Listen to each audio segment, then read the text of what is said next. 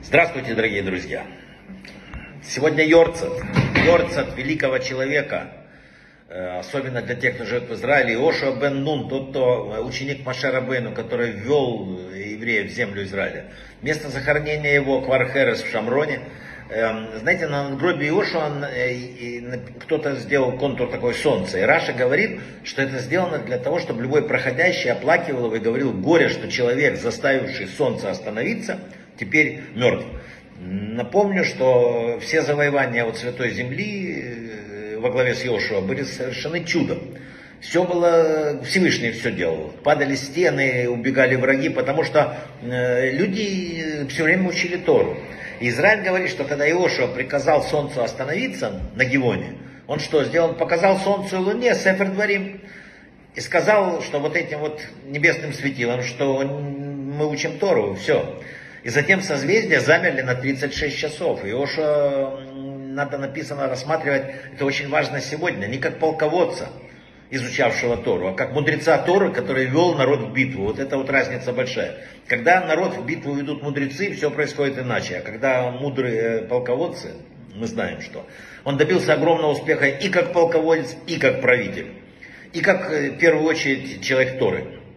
Интересно, что мы э, в написании его встречаем Иоша бин нун, вместо обычного бен нун. И Рамбан объяснял, что так говорят, что его э, называют бин вместо бен, это как почетный титул, поскольку он был первым учеником Маше, э, полный понимания, мудрости и знаний. И вот этот Сефер Бина, Бина, которая, самая, которая питала его, это Сефер Бин Нун. Глава заканчивается. Заканчивается, уходит э, Сара, уходит Авраам, два первых по-настоящему великих человека, построивших какую-то ту основу мира, на которой мы сейчас находимся. Они учили людей жить, обращаться к Богу со своими просьбами. Авраам не только просил, он делал, делал это точно, как сказал Бог. Не умничал, не падал в депресняк, э, не убивался от каждого. А делал, просто шел вперед. И вот здесь вот есть огромная мудрость, которую описали нам наши э, тоже умные предки. Бог испытывает нас, чтобы мы могли проявить наши самые сокровенные душевные силы. Фактически вся наша жизнь является испытанием. Запланированным, специально спланированным испытанием. И прежде чем спуститься в этот мир, душе показывает всю суть ее прихода в этот мир, всю семью ее, день ухода, день прихода, и она с радостью соглашается, потому что знает, какая большая награда может ждать ее в случае положительного исхода и вот этого ее прихода на землю. Все иначе. Прежде чем спуститься в этот мир, душа общается с Богом напрямую, пишут мудрецы. Не зная преград, она испытывает к Нему э, великую любовь. Однако, когда душа попадает в тело, тело из плоти, из крови, да, оно противоположно ей по природе, оно должно прилагать душа огромные усилия, чтобы сохранить веру в Бога.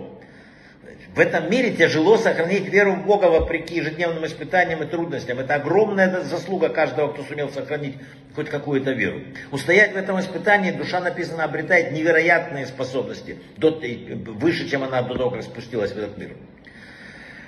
Мы живем в этом мире, где просим, просим Бога послать нам то, то, кому что, да. Но суть написана у мудрецов, что вот то, что у тебя есть, это идеальное добро. Нам посылаются обстоятельства жизни, чтобы мы делали из них выводы, чтобы мы менялись. А если мы просто хотим вот сплошной курорт, так не получается. Если человек думает, я сейчас прочитаю какую-то молитву, и Бог решит за меня все проблемы, обычно так не происходит. Бог ходит, посылая нам эти проблемы, Он хочет, чтобы мы сами менялись, чтобы мы всматривались в обстоятельства своей жизни, а не бегать за нами и выручать каждые три секунды. Еще одно, надо понимать, что вот мы приближаемся к шабату, да? Человек, э, в основном нем душа.